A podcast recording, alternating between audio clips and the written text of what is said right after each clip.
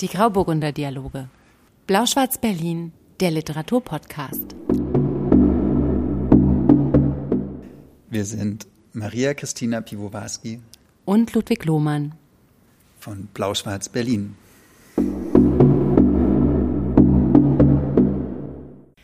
Herzlich willkommen zu Folge 60 vom Blau-Schwarz Berlin Podcast, ihr Guten Lieben. Abend, schön, dass ihr uns wieder eingeschaltet habt. Ähm, wir sind heute wieder im literaturverliebtesten Hotels, äh, Hotel Berlins äh, zu Gast und begrüßen euch, ähm, nachdem wir einen ausgiebigen Blick in die Regale hier geworfen haben. Im Circus Hotel in Berlin gibt es ja in jedem Zimmer Eine Liebevoll. wahnsinnig tolle Bibliothek und wisst ihr, wer die kuratiert hat? Nein, nicht nur ich, aber ich habe damit Noch jemand anders? angefangen, zusammen mit der Katrin, die das Hotel Ah, okay, leitet. ja. Und jetzt übernimmt es einfach äh, unser Lieblingsbuchladen, das Ocelot, weiterhin. So viel weiß ich. Und zumindest ist es ein ähm, Hotel, in dem wir zu Gast sein dürfen, weil ähm, den Menschen dort wirklich Literatur wichtig ist. Und das zu spüren, macht irgendwie jedes Mal total viel Spaß. Und ich bin so ein bisschen neugierig durch die Regale in diesem berühmten Zimmer 312. Also falls ihr mal in Berlin im Circus Hotel ähm, übernachten wollt und in Zimmer 312 äh, unterkommt, das ist der wunderschöne Raum, von dem aus wir heute senden dürfen. Genau. Am Rosenthaler Platz. Vielleicht auch noch wichtig zu sagen. Genau, äh, Ja. ganz nah, äh, könnte ins Ocelot sozusagen morgens zum Kaffee, wenn es hier nicht so guten Kaffee geben würde. Ähm, was habe ich gefunden? Habe ich mich sehr gefreut. Lea Streisand war schön gewesen. Hast du schon mal was von Lea Streisand gelesen?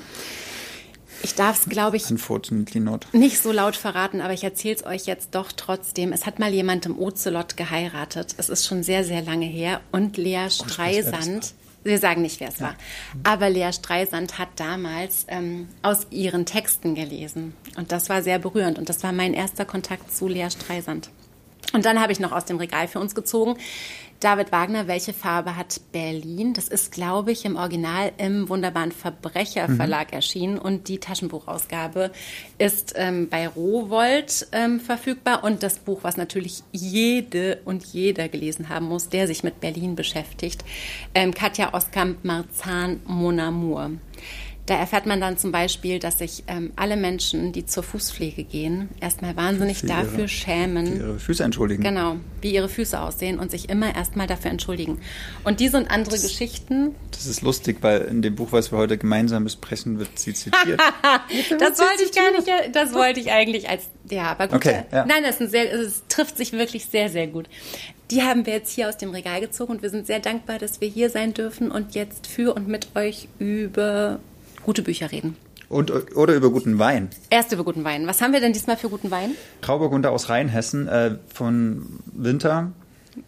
Der Stefan Winter heißt der. No, der das, ist genau, nicht der aber heißt. es ist ja auch noch Winter. Lass mal kosten. Und die äh, Maike hat uns den geschenkt. Vielen Dank, Maike. Wir Maike, trinken auf damals in Hannover. Kannst du dich erinnern? Ja. Hat sie sozusagen als Care-Paket für den nächsten äh, äh, Grauburgunder Podcast mitgegeben. Ungefähr so? Ja.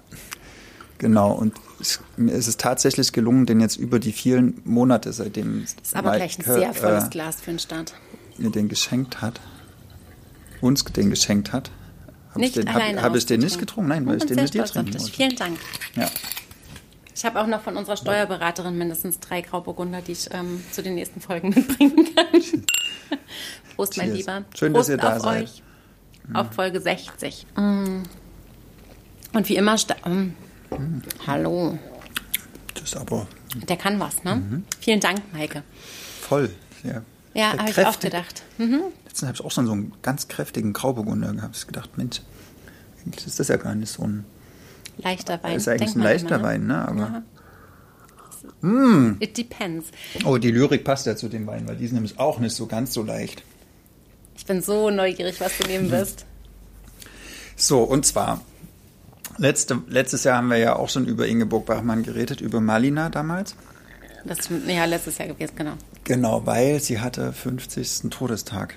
Genau. Mhm.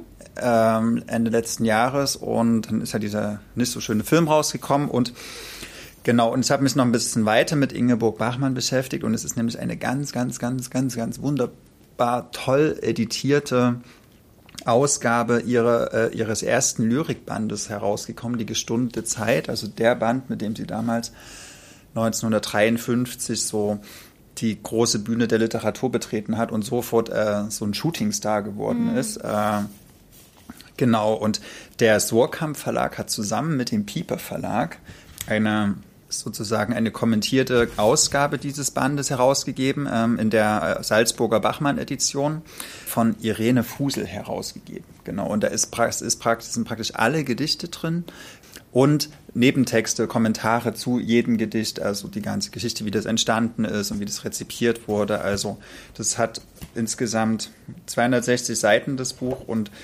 äh, 180 davon sind Kommentare. Hm. Also sehr, sehr, sehr reichhaltig. Also ich würde sagen, wenn das ist, also besser kann man das eigentlich nicht machen, als das hier jetzt gemacht ist, diese Edition. Das ist so lustig, weil normalerweise, wenn du Lyrik vorstellst, dann bin ich immer so, ähm, kenne ich die meistens vorher nicht. Hm. Und jetzt ist es so, als du gesagt hast, du willst Ingeborg Bachmann nehmen, da habe ich gedacht, ich also ich habe die gestundete Zeit ja. auch zu Hause und ich liebe diesen Band. Also ich habe eine andere Ausgabe, die ist irgendwie nicht kommentiert, sondern ja. Taschenbuch, irgendwie ganz simpel. Aber ich liebe ihre Lyrik und ich habe so gedacht, es ist eigentlich egal, welches Gedicht hm. du nimmst. Ich werde es wahrscheinlich ganz, ganz großartig finden. Ich bin so neugierig, was du ausgesucht hast. Das stelle ich mir so schwer vor, oder? Ich habe auch schon mal was von Bachmann gelesen, glaube ich, im Podcast, aber. Ja, also ist. Ähm was würdest du denn denken, welches? Nee, das, das kann ich nicht sagen. Hm. Das weiß ich nicht. Sag du mal, was du nimmst. Alle Tage. Ah. Weil das ist halt äh, ein Gedicht, wofür, wofür sie dann später auch.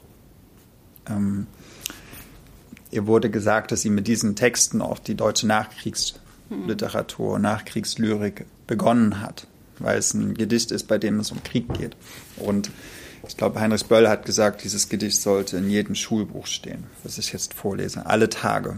Hm, das ist ein guter Start. Alle Tage. Der Krieg wird nicht mehr erklärt, sondern fortgesetzt. Das Unerhörte ist alltäglich geworden. Der Held bleibt den Kämpfen fern.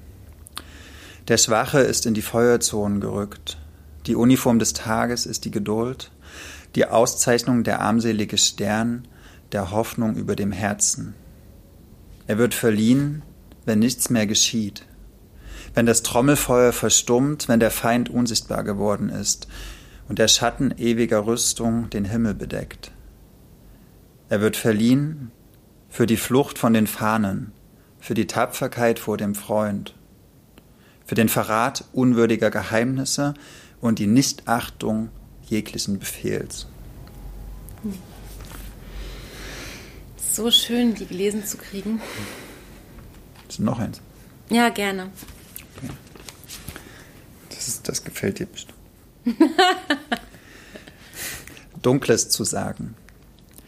Wie Orpheus spiele ich auf den Seiten des Lebens den Tod. Und in die Schönheit der Erde und deiner Augen, die den Himmel verwalten, weiß ich nur Dunkles zu sagen. Vergiss nicht, dass auch du plötzlich an jenem Morgen, als dein Lager noch nass war von Tau und die Nelke an deinem Herzen schlief, den dunklen Fluss sahst, der an dir vorbeizog. Die Seite des Schweigens gespannt auf die Welle von Blut, griff ich dein tönendes Herz. Verwandelt ward deine Locke ins Schattenhaar der Nacht.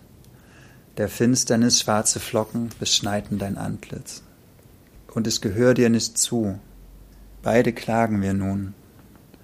Aber wie Orpheus weiß ich auf der Seite des Todes das Leben und mir blaut dein für immer geschlossenes Auge. Ist das schön. Ich weiß nicht mehr, ich glaube in, in Celans äh, Gedicht Corona gibt es doch diese, diese Zeile, wir sagen uns Dunkles.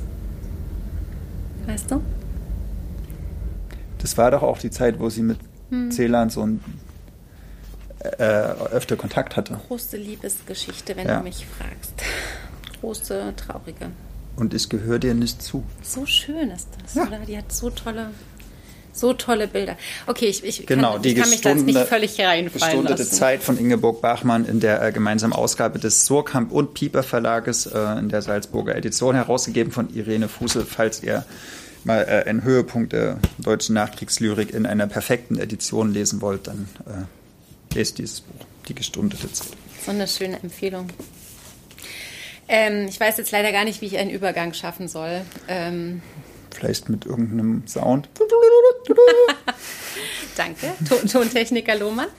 Ich habe zuletzt gelesen und zwar wirklich äh, in mich eingesogen, weil es mich gar nicht losgelassen hat. Ich glaube, zwei, zwei Abende habe ich äh, dafür gebraucht.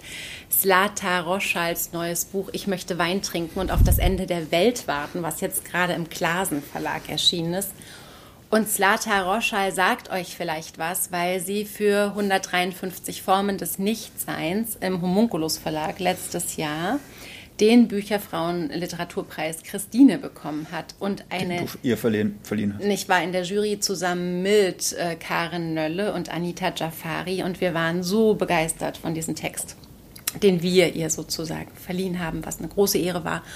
Und ich habe es damals irgendwie gelesen und habe gedacht, was für eine unfassbar tolle Stimme, was für eine neue Art, einen Text zu schreiben. Der war sehr fragmentarisch, der hatte ganz viel ganz viel Geschwindigkeit. Der hat aber gleichzeitig eben auch so wie also unterschiedlichste Themen verhandelt: Akademikerin, Mutterschaft. Ähm, ähm, jüdisch sein, ähm, aber auch äh, Erfahrungen mit Sekten, irgendwie zurechtkommen im Leben. Ich fand ihn auch sehr, sehr feministisch ähm, und war jetzt deswegen total gespannt, was, ähm, jetzt schon Neues von ihr kommt nach so schneller Zeit. Und ich möchte Wein trinken und auf das Ende der Welt warten. Erzählt von einer, ähm, also erzählt äh, die Geschichte von Maria, die erzählt ihre Geschichte selbst. Maria ist, und hier ist ein schöner Übergang, in einem Hotel in Berlin, oben an der Eberswalder Straße. Und es ist nicht so ein ganz tolles Hotel. Man merkt irgendwie, sie hätte lieber im Zirkus absteigen sollen. Und in dieses Hotel hat sie sich ähm, äh, aus ihrer Kleinstadt oder aus ihrem Dorf in Mecklenburg zurückgezogen. Eine Kleinstadt muss es sein, weil sie dort mit zwei kleinen Kindern lebt und ihr Mann und ganz, ganz dringend jetzt eine Übersetzungsarbeit fertig kriegen muss. Und deswegen hat sie sich sozusagen eine Auszeit in diesem Hotel genommen, ähm, um, das, um das fertig zu bringen. Und während sie in diesem Hotel sich einschließt ähm, und eigentlich ganz dringend arbeiten muss, denkt sie nach und redet viel und schnell und äh, unfassbar soghaft und richtet ähm, das Wort erstmal an ihren Mann Gernot, äh, elf Jahre älter als sie, ähm, jetzt mit den Kindern eben zu Hause. Sie erzählt, was sie glaubt, was er von ihr erwartet, was sie zu leisten imstande ist, was ihr fehlt, was sie so umtreibt. Ähm, und dann löst sich aber dieses, dieser Blick auf sozusagen Gernot und man weiß ganz lange nicht irgendwie redet, mit wem redet sie da eigentlich, redet sie mit sich selber.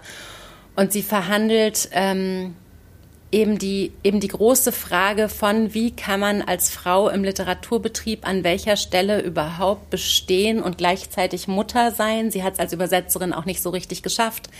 Sie hangelt sich von einem Stipendium zum nächsten und kriegt eigentlich die großen literarischen Aufträge nicht. Im Moment arbeitet sie an Briefen, die sie übersetzen soll für eine amerikanische Familie. Die hat ein, äh, in den 20er Jahren ein junger Typ geschrieben, der ähm, aus äh, Deutschland nach Amerika ausgewandert ist und der dann schon eine Weile in Amerika gelebt hat. Und er schreibt die an ein deutsches Mädchen, was ihm sozusagen nachfolgen soll, auch um ihn zu heiraten. Und man merkt, dass das Englische seine Sprache schon so eingefärbt hat. Das ist also ein ganz also gebrochenes Deutsch mit so einem englischen Einschlag indem er ihr eben schreibt und hofft, dass sie bald kommt und ihr ein bisschen Empfehlungen gibt, wie sie sich auf der Überfahrt verhalten soll. Und dann wird aus den Briefen auch irgendwie klar, sie kommt eben scheinbar nicht. Und diese Maria übersetzt jetzt diese Briefe und hat aber auch so einen künstlerischen Anspruch, die ins äh, Amerikanische zurück zu übersetzen mit so einer gewissen Unperfektheit, mit so einer sprachlichen Brüchigkeit und denkt aber eigentlich, arbeitet sie nicht so stringent daran, wie sie sollte, sondern denkt die ganze Zeit über ihr Leben nach, über den Haushalt, über die Wäsche, über die ähm, Beziehung zu ihren Kindern. Elia ist fünf, den vergöttert sie, den, den, den liebt sie sehr innig, ihr erstes Kind, was ihr ganz nah ist, während die Tochter Laura ist jetzt irgendwie zwei oder drei. Also eigentlich ähm, deklariert sie die auch ein bisschen als Unfall und sagt so ein bisschen, mit ihr wird sie nicht so richtig warm, die hätte vielleicht nicht kommen sollen. Und, und schämt sich gleichzeitig auch. Man weiß ganz lange nicht, kehrt sie zurück zu ihrer Familie, wird sie, wird sie wieder nach Hause fahren? Oder ist dieses diese Tage im Hotel, sind die so ein easy way out, sind die so ein Versuch, sich auch aus dieser ganzen Muttersituation absolute Room, Room for her own und auch ein Aus, eine Ausflucht, von der nicht klar ist, ist sie zeitlich begrenzt oder ist sie so ein Absprungversuch. Hm. Und das ist so so, ich kann das gar nicht richtig beschreiben. Es ist, also es passiert ja auf der Plot-Ebene ganz wenig. Verlässt sie das Zimmer? Sie verlässt das Zimmer, sie erzählt aber nur davon, wie sie sich einen Döner kauft, wie okay. der Döner, oder sie, nee, am Anfang kauft sie sich irgendwie immer Sushi, der Sushi-Mann erkennt sie irgendwann wieder, dann geht sie irgendwie in einen Dönerladen mhm. und holt sich dann da immer einen Döner und sie will auch nicht, dass die Putzfrau reinkommt und sich um das Zimmer kümmert. Sie will so wirklich für sich sein und ähm, genießt einerseits dieses Alleinsein auch, ist aber andererseits auch mit sich selber und den ganzen Gedanken, die sie hat, die sie nicht sortieren kann, wo sie sich irgendwie nicht um die Kinder kümmern muss oder irgendwas anderes, sondern wo sie sich selber sozusagen ganz klar hören kann, auch wahnsinnig überfordert. Und es gibt halt so, so äh, sehr interessante Einblicke, die, die es wahnsinnig aktuell machen. Zum Beispiel liest sie das Buch von Mareike Kaiser, Das Unwohlsein der modernen mhm. Mutter, und sagt es aber nicht, sondern beschreibt eben das Cover mit dem rosa Pullover. Und in dem es mhm. sozusagen um Mutterschaft geht. Sie liest auch das Buch von Mareike Fallwickel und sagt es nicht, aber sie sagt, dass es im Buchladen lag irgendwo dieses neue Buch ähm, aus dem Rowold Verlag, was von einer Mutter handelt, die sozusagen vom Küchentisch aufsteht und sich vom Balkon stürzt. Also Sie macht sozusagen darauf Repliken. Sie erzählt sehr viel über Erfahrungen äh, im LCB, in irgendwelchen Übersetzerstipendien, äh, Geschichten, in die sie verstrickt war, wo sie versucht hat, irgendwelche gute Miene auch so zum bösen Spiel zu machen, wenn sie wieder irgendwas nicht bekommen hat und irgendwie immer versucht hat, Teil dieses Betriebes zu sein. Und sie hat promoviert, als ihre, ich glaube, ihr erstes Kind noch ganz klein war und der Gernot äh, drei Monate mhm. Elternzeit genommen hat, ist also wirklich hoch ausgebildet, kann damit sozusagen aber nichts anfangen und und, und, und hadert damit und hadert mit so vielen Dingen und liebt gleichzeitig so viele Dinge. Also sie beschreibt auch diese, diese Mutterseiten, die so überquellen vor Liebe, wo du manchmal das Gefühl hast, du brichst in der Mitte durch, weil du es gar nicht aushalten kannst. Und gleichzeitig beschreibt sie aber eben auch so knallharte Sachen, wie zum Beispiel, dass sie total froh ist, dass Gernot irgendwie keine Eltern mehr hat, dass, damit sie sich jetzt nicht noch um irgendwelche Schwiegereltern kümmern muss, weil sie sowieso schon am Anschlag ist mit allem, worum sie sich kümmern muss. Und das ist so, ähm, das ist so ein bisschen Stream of Consciousness mäßig geschrieben. Es hat so was ganz, ganz un, Unmittelbares, also was so Körperliches auch. Man liest es ganz atemlos und ähm, ich habe es vor allem sprachlich wahnsinnig genossen und wollte aus diesem Hotelzimmer mit dieser Frau, mhm. obwohl man es kaum aushalten kann, wirklich gar nicht mehr raus. Und ähm, wollte mit dieser Frau Wein trinken und auf das Ende der Welt warten. So wie der Titel Aber was ist denn heißt. dann das Ende der Welt? Das sagt sie nicht, das Ende der Welt ist, dass einfach alles aufhört, dass alles aufhört, was von ihr zu wollen, dass alles aufhört, ähm, ihr was abzufordern, dass sie Rollen weiterspielen muss, in denen sie sich nicht zu Hause fühlt. Also ich glaube, dieses Ende der Welt ist vielleicht auch dieser mütterliche Impuls, dass man bei aller Liebe und aller Fürsorge manchmal auch denkt, wenn jetzt der Komet einschlägt, wäre es auch vorbei, wäre auch gut. Weißt du? Also so eine, so eine Form von nicht mehr weiter funktionieren müssen.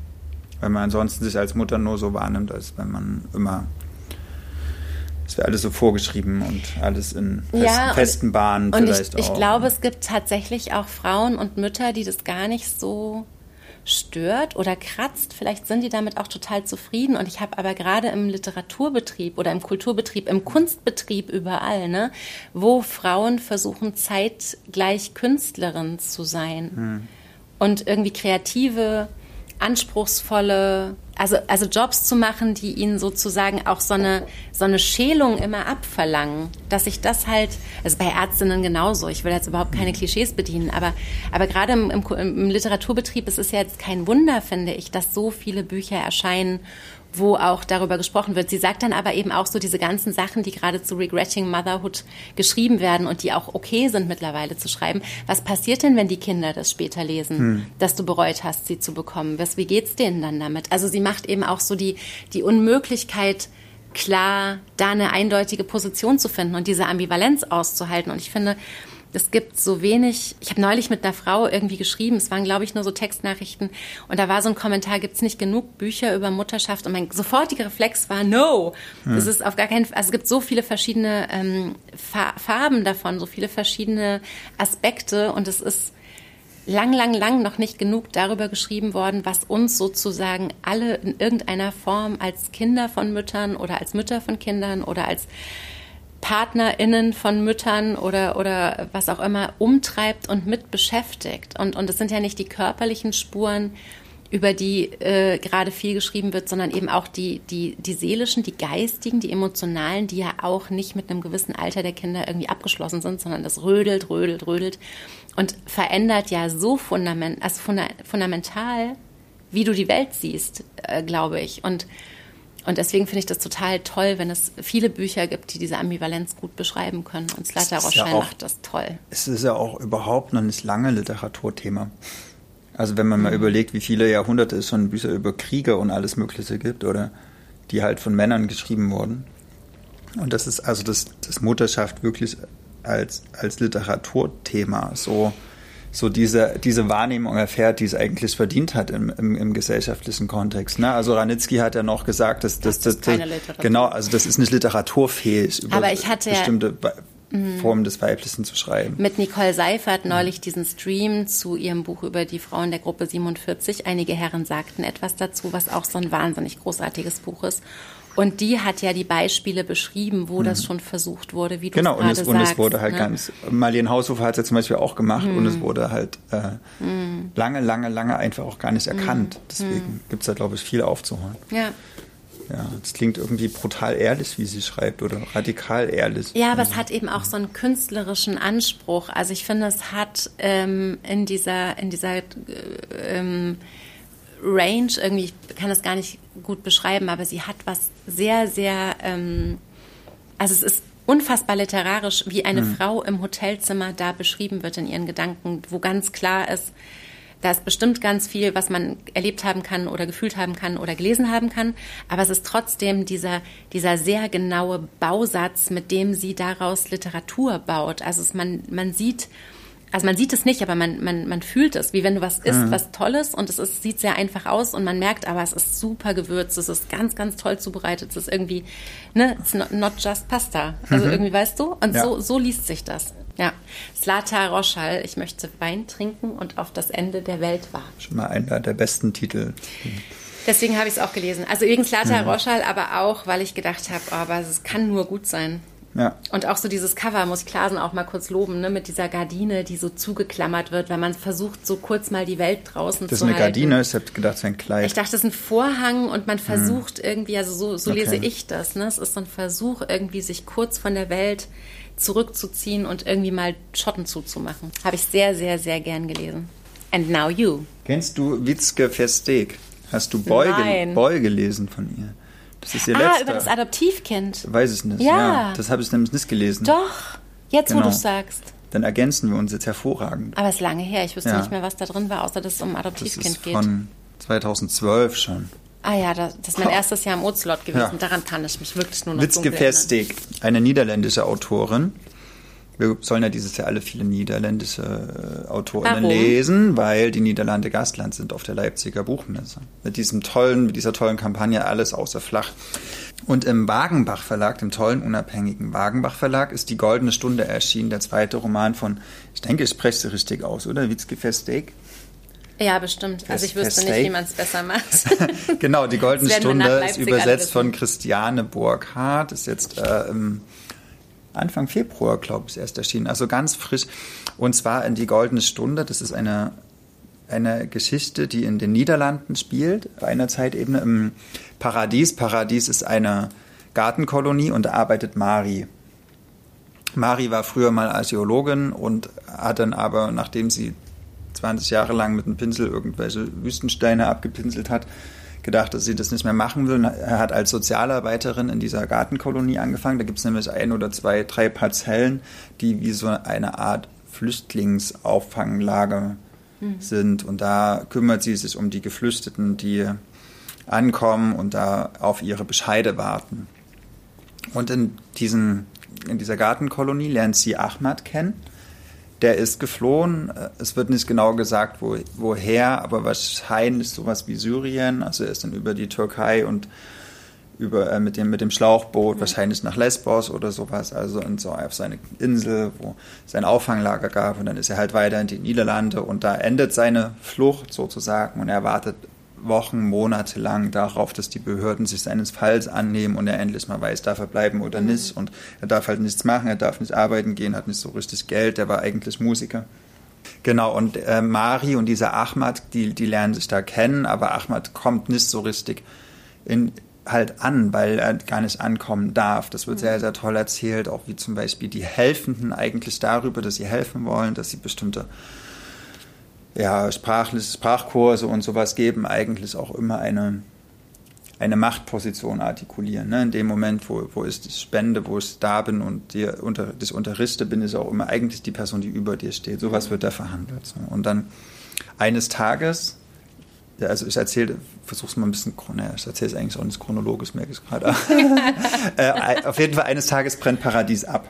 Hm. So, diese ganze Gartenkolonie äh, geht in Flammen auf und Ahmad verschwindet. Und da weiß die Mari auf einmal nicht mehr, was sie machen soll.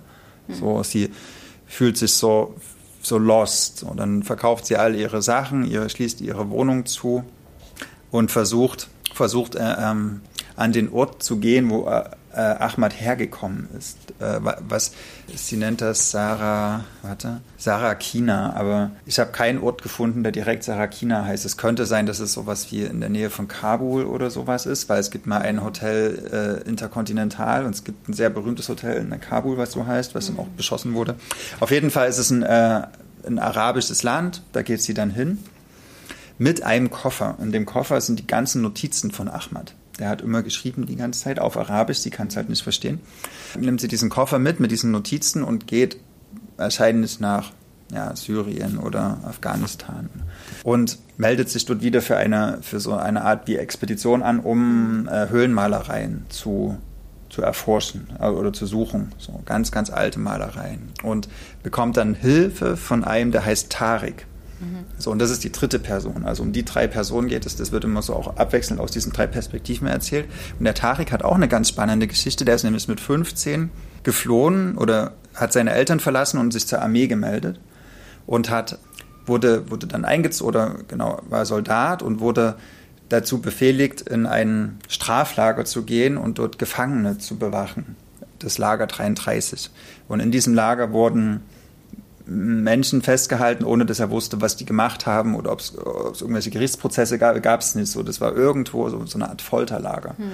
Und die Menschen dort wurden schlimm gefoltert. So, das wird auch zum Teil beschrieben. Es ist sehr heftig. Und wahrscheinlich ist es so, dass dieser Ahmad in, in diesem Lager drin war. So, da schließt hm. sich wieder der Kreis. So, und gemeinsam mit der, mit der Mari fährt er halt in dieser, in dieser Gegend darum, der Tarik, und versucht, diese Höhlenmalereien zu finden und nebenbei übersetzt er die Texte von Ahmad. Also man erfährt die Geschichte von Ahmad, wie er geflohen ist, wie mhm. es in den Niederlanden ging und die, das ganze Drama des Geflüchteten und gleichzeitig merkt man, äh, bekommt man aber auch die Geschichte von Tarek mit, der, ähm, der sozusagen nur über eine Grenze geflüchtet ist und dann als Soldat gearbeitet hat. Und, und alle drei merkt man, sind halt in einer bestimmten Art und Weise lost. Also lost, weil sie äh, politische Repression, Repression erfahren haben oder weil sie auf andere wie Marin nicht so richtig im Leben ankommen. Mhm.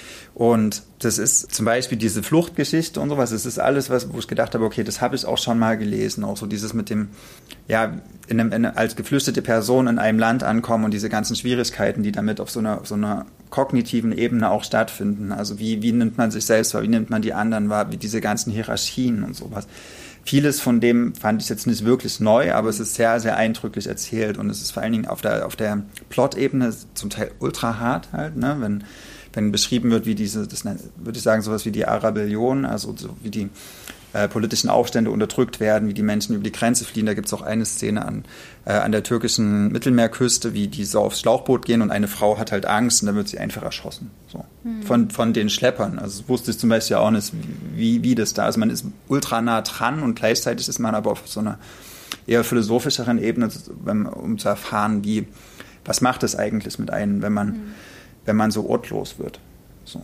Genau. Und was mir aber, was ich so am, am besten finde, weil sie baut es sehr, sehr gut, auch so mit so ganz kleinen Querverweisen. Zum Beispiel sucht sie halt diese Höhlenmalereien und sie, man, die, die ganze Zeit und sie findet sie nicht. Und gleichzeitig beschreibt sie, wie diese Gefangenen in dieser in diesen Zellen, denen wird äh, das Tageslicht verwehrt, also sie dürfen kein Tageslicht mehr sehen, so Wochen, Monate lang. Also es ist eine totale psychische Folter und dann fangen sie halt an, in die Betonwände zu ritzen, so irgendwelche Zeichen einzuritzen. Und diese, diese Spiegelung von einer der ältesten Artefakte der Menschheit zu diesen, zu diesen Skizzen oder Ritzereien in, in, den, in, den, in den Foltergefängnissen, äh, das fand ich sehr genial, weil das so zeigt, okay, wo, wo sind wir Menschen denn eigentlich hingekommen? Hm. Und was wird denn von uns zurückbleiben eines Tages? Hm. Und vielleicht, so habe ich es gedacht, wenn dann in 5000 Jahren irgendwelche KI-Archäologinnen, keine Ahnung, nach äh, Artefakten hm. von uns suchen, finden sie vielleicht genau diese, die, diese Zeichen in den Betonwänden. Und so ist der, äh, der Roman ganz oft gebaut, so dass der von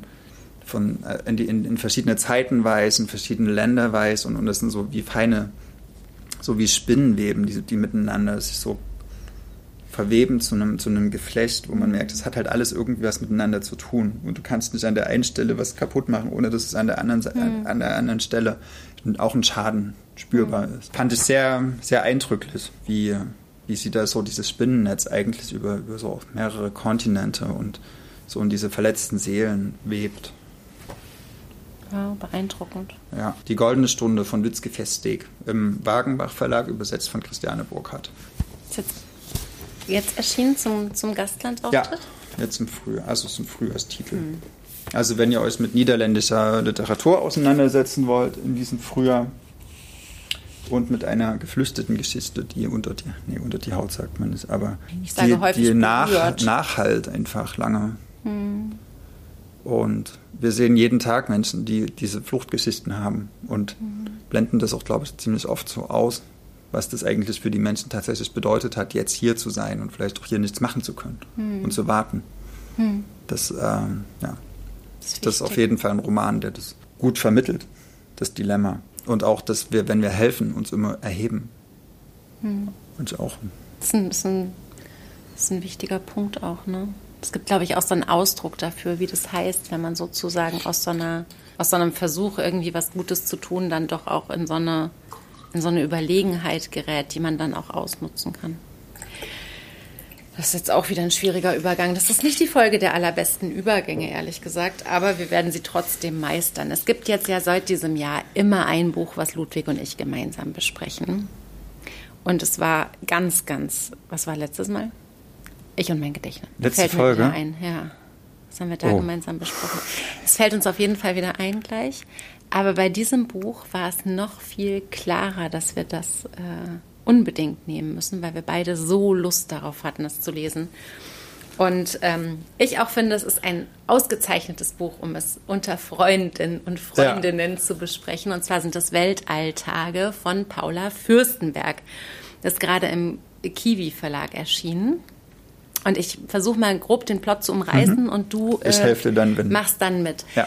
Also, erzählt wird die Geschichte, oh Gott, ich glaube, die Erzählerin hat keinen Namen, oder? Da fängt es schon an. Ich glaube, ich weiß nicht, wie sie heißt. Mhm. Von einer ähm, jungen Frau, die ähm, mit ihrem Freund Max in einer WG lebt. Ähm, sie kennt Max schon relativ lange und Max ist ihr allerbester Freund. Während des Studiums haben sie auch mal. Warte mal. Ja, Nechati Öziri. Hm. Da haben wir jetzt aber gerade noch gut die Kurve gekriegt. Aber wir sind jetzt beim Plot von Weltalltage. Danke. Ja, vielen Dank. So gut, dass ihr aufpasst. Mega gut.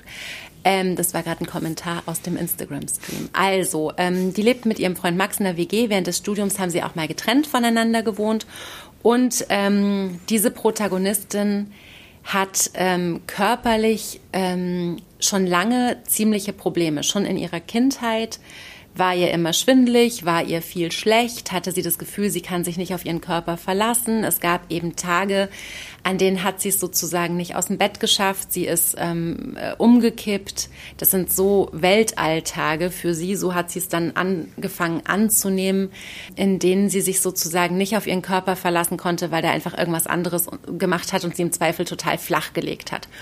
Und die ist jetzt, ich weiß gar nicht, so Anfang 30, glaube ich, und hat es eben immer noch, hatte zwischendurch die Bauchschmerzen des Todes. Das ist mittlerweile äh, nicht mehr nur, ja, hast halt starke Regelschmerzen, du armes Kind, sondern ähm, ist mittlerweile eine ordentlich ähm, diagnostizierte Endometriose. Es hat mich auch total gefreut, dass das jetzt literarisch mal so gut verarbeitet wurde. Und ihr Freund Max ist eigentlich immer der gewesen, der an ihrer Seite stand, der ihr so ein bisschen geholfen hat, der sie auch ähm, unterstützt hat, ihren Körper nicht zu beschämen, nicht wütend auf den zu sein. Der, der zum Beispiel den Rettungsschwimmerkurs gemacht ja. hat, weil sie durfte nicht alleine schwimmen gehen, weil sie halt immer diese Schwindelanfälle hatte und damit sie trotzdem zusammen schwimmen gehen konnten, sehr cute, ja. hat er einen Rettungsschwimmerkurs. Und weil sie auch ja. nicht Fahrrad fahren konnte, hat er einen Anhänger besorgt und dann hat er sie rumkutschiert und im Prinzip ist Max sozusagen, das ist eine ganz intensive Freundschaft, die da beschrieben wird und es ist eine sehr schöne Freundschaft. Die haben auch mal ganz kurz versucht, was miteinander zu haben, haben dann beide relativ schnell festgestellt, äh, nee, das ist nicht, ist nicht unsere naja, Form. die wurden in der Schule, das fand ich interessant, in der siebten Klasse oder so, wurden sie von ihren Klassenkameradinnen so ein bisschen dazu genötigt, hä, ihr hängt ja immer zusammen rum, ihr seid Junge und Mädchen. Das heißt, ihr müsst ja praktisch eigentlich was miteinander haben. Mhm. Es war für die Klassenkameradinnen undenkbar, dass man äh, zweigeschlechtliche Freundschaften pflegen kann. Und dann haben die gedacht, naja, vielleicht hatten die ja recht. Und haben halt so rumgeknutscht. So. Und haben so irgendwie versucht, eine Zeit lang miteinander zu gehen und haben halt gemerkt, klappt überhaupt nicht. Man mhm. kann auch jenseits dessen. Und das, das mitzudenken ja. fand ich aber auch schon mal total schön, dass man sozusagen das nicht so ausblendet, sondern das einmal durcherzählt, dass man es halt versucht hat und dass man aber als FreundInnen viel besser miteinander aufgehoben ist. Jetzt ist es so, dass die Protagonistin, ähm, die für äh, die, die in der Redaktion arbeitet und mhm. ähm, halbtags dort eben auf einer Stelle ist und ähm, ansonsten auch relativ wir sind immer noch am Rosenthaler Platz, das ist äh, hm. Tatütata, die Feuerwehr, ähm, die auch immer noch davon ausgeht, dass ihr Körper sie immer wieder so linkt, dass sie vielleicht nicht voll einsatzfähig ist. Also auch das ist was, finde ich, was ganz großartig verhandelt wird, dieses sich so ein bisschen außerhalb dieser Leistungsdruckzone zu bewegen, also diesen Druck trotzdem zu spüren, aber einfach nicht in dieser Leistungsgesellschaft der Überflieger oder die Überfliegerin zu sein. Und sie hat jetzt gemerkt, dass sie gerne schreiben würde und hat tatsächlich einen Vertrag mit einem Verlag äh, geschlossen. Und sie schreibt die Geschichte ihrer Freundschaft, weil das das ist, was sie literarisch total interessiert und was sie bearbeiten will. Und zu der gehört eben auch, dass Max eine Depression bekommen hat. Also was als Sackfinsternis, so wird es beschrieben, anfängt ähm, führt zu einem ganz, ganz großen Thema zwischen den beiden plötzlich, mhm. weil sie bisher eigentlich die Kranke war, die nicht ganz zurechnungsfähige. Max war der Starke, der, der sie beschützt hat, der, der ihr geholfen hat, der, der auch immer irgendwie gute Laune hatte. Der hat nach seinem Architekturstudium irgendwie in verschiedenen Büros immer wieder gejobbt und hat dann aber festgestellt, dass er immer nervöser wird, immer trauriger. Sie schaut beim Frühstück, wie viele Nagelbetten hat er heute blutig gebissen, er weil er es auch nicht immer mehr dann bei aushält. Ihr im Bett, weil er nicht mehr alleine schlafen will. Genau, also plötzlich, mhm. plötzlich kippt es so ein bisschen und auch da ist sie eigentlich in der Freundinnenposition ganz klar für ihn da. Aber die Depression führt eben auch bei Max ganz klar zu dieser Frage, wer darf diese Geschichte erzählen, mhm. unserer Freundschaft und auch dieser Depression, die da jetzt plötzlich ähm, äh, Einzug hält in diese ja. Freundschaft. Ja, äh, also so wie das deutlich wird, ist es ja, er, er schämt sich ja auch für, für, seine Krankheit. Er schämt sich dafür, dass er, mhm. dass er jetzt so schwach und, und verwundbar ist und sie, sie entwickelt da ja auch so eine sozusagen ein Nachdenken, eine Reflexion darüber, wie eigentlich krank, äh, wie über Krankheit in unserer Gesellschaft gesprochen wird. Und es ist immer, Krankheit ist halt immer ein Zeichen von, von Schwäche, von, von Unterlegenheit, von auch zum Teil von selbstverschuldeten Handeln. Also die, die, sie zitiert da ja zum Beispiel Susan Sonntag und sowas und Krankheit als Metapher und ähm, dass, dass, dass Krankheit oft mit Liegen verbunden ist, fand ich zum Beispiel total toll. Da gibt es diesen Exkurs über das Liegen. Von Heike Geisler. Genau, und, und, und sie sagt halt immer, wenn, wenn etwas liegt, ist es etwas Schwächeres, mhm. als wenn jemand steht. Und da man Krankheit immer mhm. im Liegen oder oft mit Liegen assoziiert, also sie ist da auch wahnsinnig wach auf so einer in der, in der philosophischen Reflexion von dem, was eigentlich Krankheit ja. äh, in der in der Gesellschaft bedeutet. Und, Aber gerade auch diffuse Krankheit, wenn es keine Diagnose hat. Also zum Beispiel ist die Erzählerin, da, dieser Max kommt nach Hause und sagt, er hat diese Depression und sie sagt, ja, herzlichen Glückwunsch, du hast wenigstens eine Diagnose. Genau. Ne? Also ja. auch diese sozusagen, diese, diese, dieses, dieses Stigma, was du hast, wenn du was Diffuses hast, was Weil nicht diagnostiziert wird, was ihr, irgendwie als Nervosität ja. Äh, ausgelegt werden kann oder so. Und jetzt möchte ich noch zwei Sachen sagen, die mir an dem Buch, also es gibt drei Sachen, die mir wahnsinnig gut gefallen haben. Nur? Nee, aber drei, die so rausstechen für mich. Okay. Und zwar das erste, und das äh, betrifft uns ja auch beide. Machst du gerade äh, eine Liste? nee, das kannst du dann bringen. Aber das erste war tatsächlich, wie unfassbar gut Paula Fürstenberg die Generation der im Osten Geborenen beschreibt. Also Max und die Erzählerin verbindet beide, dass sie bei alleinerziehenden Müttern aufgewachsen sind im Osten die irgendwie äh, in diesem Systemwechsel sozusagen auch die Verliererin waren und äh, auf ganz unterschiedliche Weisen funktioniert haben. Also obwohl das beides alleinerziehende Mütter waren, waren die, waren die Mütterhäuser, Elternhäuser muss ich ja gar nicht sagen, aber irgendwie doch sehr unterschiedlich. Und Paula Fürstenberg hat einen unfassbar guten Blick darauf, was das bedeutet, für, ähm, ich weiß gar nicht, wie alt waren die Kinder bei der Wende, irgendwie im Zwei. Kindergartenalter, ne? mhm. ne? Also wirklich klein noch, aber trotzdem zieht sich so eine Erfahrung einfach so unfassbar durch. Und das fand ich so großartig beschrieben. Und zwar immer wiederkehrend gibt es so Rückblicke in die Kindheiten der beiden, in die Gemeinsamkeiten und in die Unterschiede und in die Mütter, die auf ganz verschiedenen Ebenen an diesem Systemwechsel sozusagen wie zerschellt sind. Das fand ich so brillant und das liebe ich so. Ich werde das Buch jetzt allen auf den Kopf klatschen, die immer sagen, naja, aber du warst bei der Wende 7, was hast denn du noch von mhm. der DDR erlebt? Also, dass sich das so also durchsetzt natürlich in den Erfahrungen, die deine Eltern gemacht haben und, und mit denen du aufgewachsen bist. Das ist, du willst eine Stelle vorlesen, ich merke das schon, du bist ganz hibbelig. Genau, sie sagt an einer Stelle, Kinder sind konservative Vollpfosten, die jede Veränderung ablehnen, finde ich schon mal gut. Mhm. Und dann ähm, sagt sie halt über, ihr, über die Eltern oder ihre Mütter, ihr bedauert dennoch zu ausgerechnet diesem Zeitpunkt konservative Vollpfosten gewesen zu sein. Es tut euch leid für euch selbst, die ihr als Nachgeborene im Postsozialismus der Geschichte immer hinterhergehinkt seid. Denn vom Mauerfall bis zur Verwandlung einer stillgelegten Fabrik in einem Technoclub passierte einfach alles Wichtige zu einer Zeit, in der ihr euch nur für Plüschtiere interessiert habt. Vor allem aber tut es euch leid für eure Mütter, die von den neuen Möglichkeiten nichts hatten Sie hatten keine Zeit. Sie mussten arbeiten und euren Plüschtieren ein ausgerissenes Bein annähen. Hm. So, also die, die beschreibt auch an einer Stelle, was die Mütter gemacht haben am äh, 9. November, als die Mauer fiel. Hm. Hm.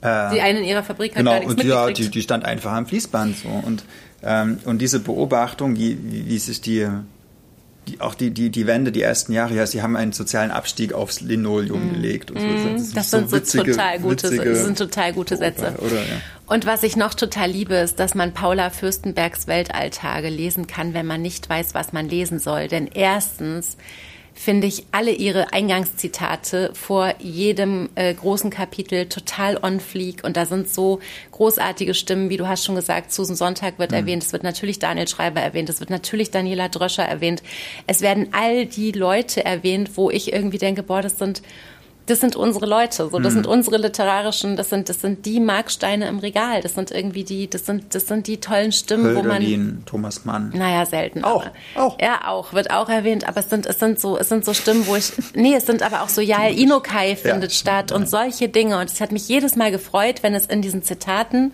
stattgefunden hat. Es hat mich aber auch jedes Mal gefreut, wenn es im Text stattgefunden hat. Also auch so zum Beispiel, wie die Erzählerin beschreibt, wie zum Beispiel, also die referiert dann auch, äh, man lernt unglaublich viel und erinnert sich, dass man es in anderen Büchern gelesen hat. Also auch Anne Boyer zum Beispiel mhm. findet ganz viel statt. Und wie zum Beispiel mit kranken Frauen umgegangen wird und auf wen Medizin ausgelegt ist, nämlich auf Männer. Das haben wir alle schon gehört und das kann man alles in Sachbüchern nachlesen. Aber wie das sozusagen in so einen sehr, sehr literarischen Text einfließt und eben diese, diese Leistungsgesellschaft versus den, den Körper, der eben außerhalb einer Norm funktioniert, die ja irgendjemand irgendwann mal festgelegt hat, an die wir uns alle irgendwie halten, obwohl wir das jederzeit eigentlich im, also kollektiv auch ganz anders denken könnten. Und, und, und wie sozusagen diese ganzen guten Bücher damit einfließen. Also wer nicht weiß, was er lesen soll, ich finde, wenn man Paula Fürstenbergs, ähm, es ist hinten, glaube ich, ja, auch eine, eine ganz ja. gute Literaturliste drin, die nicht so ähm, als, als äh, statische Literaturliste gelabelt ist, aber die ganz klar, finde ich, auch mhm. eine großartige Empfehlungsliste ist. Jetzt erstmal du und ich dann mein letztes. Ja, und Liste ist ja ein gutes Stichwort. Ja. das, äh, also es ist nicht nur inhaltlich, finde ich sehr, sehr spannend, wie sie über diese Freundschaft schreibt, was auch, finde ich, wirklich noch viel zu wenig be beleuchtet wurde in der Literatur. Mhm. So gute Freundschaftsgeschichten und die Reflexion auch der, der Komplexität von dem, was Freundschaft ist. Zum Beispiel Freundschaftskummer. Ja. Äh, dass sie da so. Dass es ein Familienministerium genau, gibt, aber kein Freundschaftsministerium. Genau, und dass man, dass das die, die Gesellschaft weder eine richtige Sprache dafür hat, noch eine gute Lobby für diese Art von auch eine Verbundenheit und auch eine, also eine Bereitschaft, Verantwortung für die andere Person zu übernehmen mhm. und auch in den Zeiten, wo es schwierig wird. Und gerade diese, diese Depression diese, dieses besten Freundes ist ja was, wo, wo sie dann auch ganz viel Ablehnung erfährt von ihm und dass er aber trotzdem zu ihm hält. Und das ist eigentlich in der, in der, in der Komplexität der Gefühle und, und der, des Auf und Abs ist es ja genauso wie in einer, in einer Paarbeziehung. Da gibt es ja überhaupt, finde ich, keine, keine Unterschiede oder keine. In der Intensität oder, ja, ist genau. es gleichwertig, ne? Sowas wie, ihr seid nur Freunde. Nein, mhm. es ist nicht nur, es ist, Freundschaft ist halt auch was, was mhm. sehr, sehr, sehr tief gehen kann und sehr mhm. manchmal auch wehtut und manchmal aber auch die schönsten Momente erzeugt. Mhm. Genau, und, und sie, ähm, um, um sich dessen bewusst zu werden und, um, um, und um uns das zu verdeutlichen, hat sie eine total tolle Form gewählt, nämlich sie schreibt ganz viel in Listen. Sowas. Also sie, sie schreibt zum Beispiel die Liste deiner Versuche davon zu erzählen, wie Max der letzte Mann seiner Familie wurde.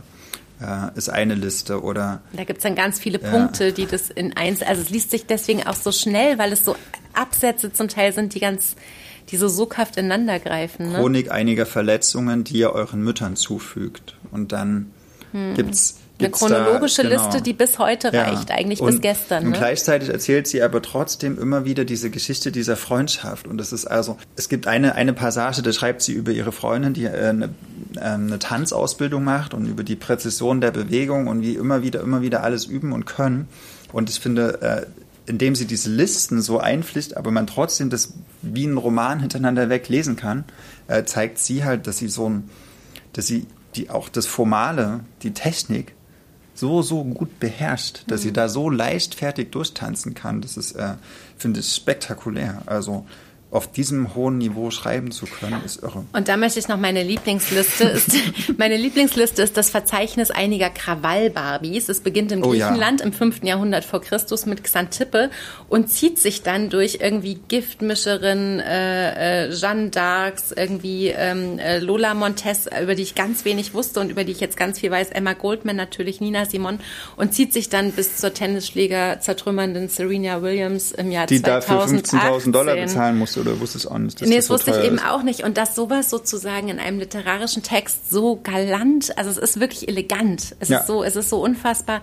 Sie hat irgendwie viel gelesen, viel begeistert sie, sie weiß viel und Sie, sie kriegt es aber hin, Paula Fürstenberg, dass, dass man das unfassbar staunend und begeistert in so einem literarischen Text, dass man dankbar ist für jede Liste, in der sie sozusagen so eine, so eine Replik macht auf das, was sie gefüttert hat, was sozusagen, sie legt also ganz offen auch die Bausteine hin die sie zu, zu diesem Buch hm. irgendwie oder die, die, die, die ihr irgendwie Futter sind und, und gibt uns das so. Und das ist so, es hat so eine, ist so, ist ein großzügiges Buch, finde ich. Also man liest es und fühlt sich so großzügig beschenkt und gleichzeitig fand ich es natürlich total toll, irgendwie, dass eben dieses Endometriose-Thema verhandelt wurde. Ich fand es total toll, dass der Typ, der eigentlich ähm, als Architekt, der eigentlich auch die sicherere äh, äh, Bank gewählt mhm. hat, in Anführungszeichen, dass er derjenige mit der Depression ist. Ich fand es unfassbar rührend, wie nicht nur er sauer wird auf sie, weil er unter seiner Depression leidet und weil er, weil er diese, diese, diese, diese Phase dadurch macht, sondern dass sie auch so deutlich sieht, wo sie als Freundin in dem Moment auch nicht richtig oder vermeintlich ja, richtig reagiert. Unfassbar, ja. unfassbar offen. Und ähm, Ehrlich. ja, und es macht, obwohl es um Depressionen geht und um leidende Körper, um es mal ganz hart zu sagen. Es ist das vergnüglichste Buch, was ich seit langem gelesen habe. Ich habe so viel gelacht auch. Ja. Und das, das fand ich schon. Und das ist so eine, so eine Geschichte, wo man so zurückgehen will, weißt du, wo man so froh ist, wenn man mit den Figuren noch ein bisschen Zeit verbringt, wo man so am Ende ängstlich auf die letzten 50 Seiten guckt und ja, sich irgendwie auch schade, nicht lösen ich will. Ich so gedacht, oh Moment, jetzt schon zu Ende, aber ja. Ist, also es ist aber trotz, es ist nicht nur vergnüglich. Also nee, es ist auch also super was, ernst, aber es ist, ist auch ja vergnüglich. Einer der Auslöser der Depression für den Max ist ja, dass sein Onkel stirbt. Sein, sich umgebracht hat. Genau, der hat, hm. und er ist sozusagen, Max ist, nimmt sich dann als der letzte Mann in der Familie wahr, äh, weil es dann nur noch seine Mutter und seine Oma gibt. Äh, und sein geliebter Onkel, Vater, der ist schon früh verschwunden, äh, und der, der hat sich halt äh, suizidiert und auch diese, diese Reflexion darüber, was man eigentlich so seinen Mitmenschen antut, wenn man sich suizidiert und was auch die, die Beweggründe sind, das zu tun und sowas. Also die buchstabiert, das muss man wirklich mal sagen, äh, die, das so Krankheitsbild Depression von, von Anfang bis Ende durch und auf, auf einem, einem Niveau, das ist wirklich, äh, also, das, das ist einem, also selbst wenn man damit vielleicht noch nicht so viel zu tun hatte, viele von uns haben ja irgendwie im Bekanntenkreis oder sowas schon mal, das ist eine sehr verbreitete Krankheit, äh, aber das macht einem vollkommen deutlich, was es mhm. bedeutet, äh, an dieser Krankheit zu leiden.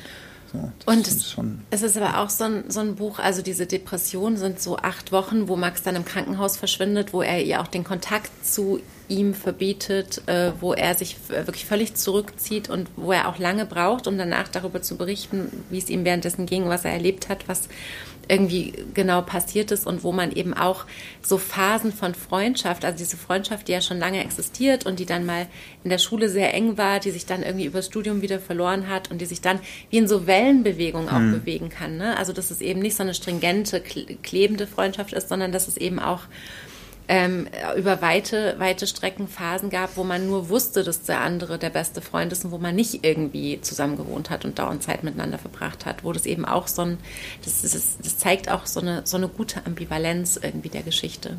Das, das mochte ich sehr. Paula Fürstenberg, Weltalltage. Und was ich auch noch well toll fand, habe ich noch ein was toll, ein was toll Tolles find, und dann eine tolle Findung. Toll genau, dass sie halt, dass es, dass es auch ein Roman ist über das Schreiben eines Romans. Ja.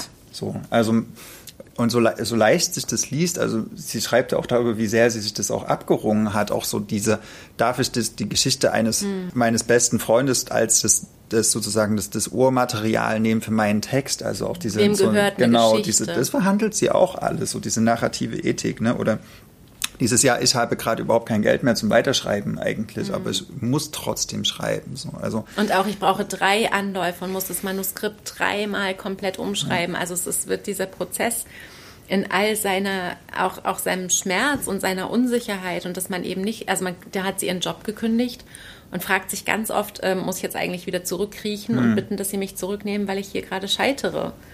Und, und das ist, das ist was, genau, mit in dieser, in dieser Kombination sozusagen auch unfassbar, auch toll. Rundum toll. Ja, also ich wette ja, liebe Maria. Nein, wir wetten Doch, ich wette, ich, doch, ich wette, das kommt auf die Longlist.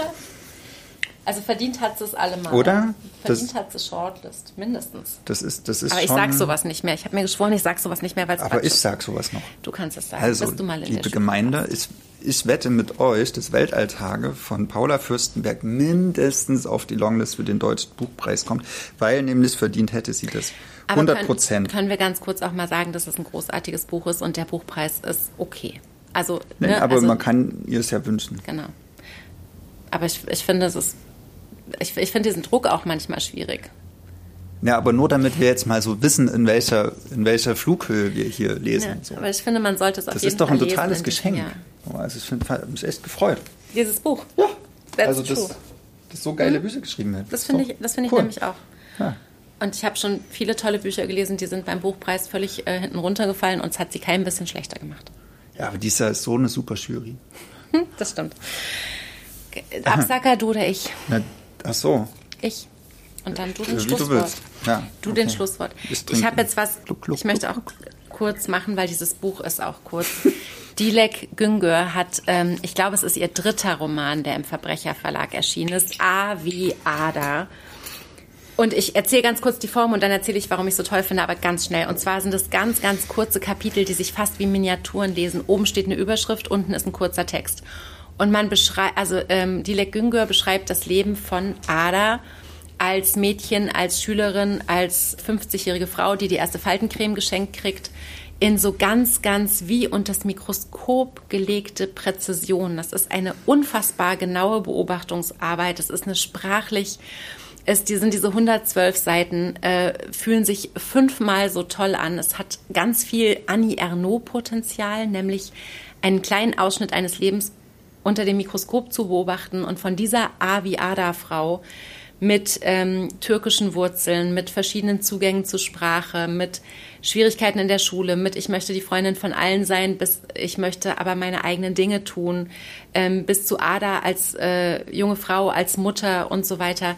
Und man fühlt von dieser Ader zu sich selber und zu ganz vielen anderen Frauen um sich herum, die man kennt. Und ich lese dieses Buch und ich habe es also wirklich aufgehört und konnte sofort wieder von vorne anfangen, weil ich so Freude hatte, in die Güngörs ähm, Beobachtungen und Sätzen zu sein. Avi Ada. Müsst ihr unbedingt auch lesen, finde ich. Stelle ich mal hier hin. Okay. Jetzt kommt dein sehr literarischer Absacker.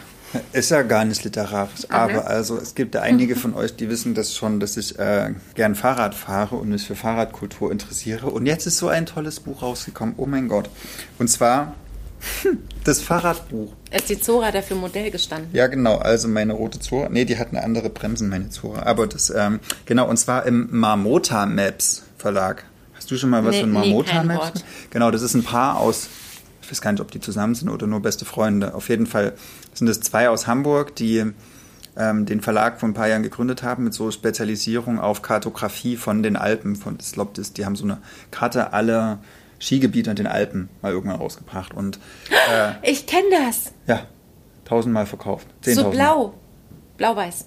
Ah, verzeiht. Ja, Vergesst. Hm. äh, genau. Und äh, so, also sie, die machen sozusagen so Grafik, Grafiken, ein bisschen vielleicht wie auch Katapult Ja. oder sowas. Äh, und genau, und, und das Fahrrad. Oder Jan Schwocho, der, Ja. der Meister aller Infografiken bei Gestalten genau. damals. Ja, genau. Das Fahrradbuch ist, ist wirklich, würde ich sagen, das, das ultimative Fahrradbuch, weil man lernt da drin, also nicht nur die ganzen Bauteile oder welche Farben die Trikots haben äh, und was die bedeuten bei der Tour de France und auch nicht die, die wichtigsten und, und spektakulärsten Anstiege bei der Tour de France in, in den letzten 10, 20, 100 Jahren äh, und die ähm, besten Alpenüberquerungen, sondern äh, man lernt zum Beispiel, es wird eine Studie zitiert, ist total lustig. Es ist von Äh, innen wirklich hübsch, muss ich mal. hier zum Beispiel, da sieht man zwei Balken. Also wenn man jeden Tag siebeneinhalb Kilometer Fahrrad fährt, dann lebt man 91 Tage länger. Und wenn man 15 Kilometer Fahrrad fährt jeden Tag, lebt man 426 Tage länger, als wenn man es nicht tun würde. Das hat eine niederländische Studie Und sind rausgebracht. daneben die Verletzungen, die man am häufigsten dann, beim Fahrradfahren äh, genau. von sich... Aber wie witzig ist doch diese Studie bitte, dass man 426 Tage länger lebt als, ja, wenn man Es sieht sehr hübsch aus. Genau, und äh, also Hübscher als ich dachte, ist wirklich. selbst für wirkliche Fahrradcracks ist das immer noch interessant und für Leute, die noch keine Fahrradcracks sind, die werden das spätestens mit diesem Buch. Äh, also ich fand das mega cool. Ist letztes Jahr im mm, Oktober, November erschienen. Äh, Alle Fahrradsorten werden erklärt und ja, das. Das äh, Fahrradbuch, sag noch mal kurz. das Fahrradbuch Zahlen, Fakten und Geschichten in über 1000 Infografiken, Karten und Illustrationen, was er herausgegeben hat, ist nämlich Jan Wittenbrink, Lana Pragin und Stefan Spiegel.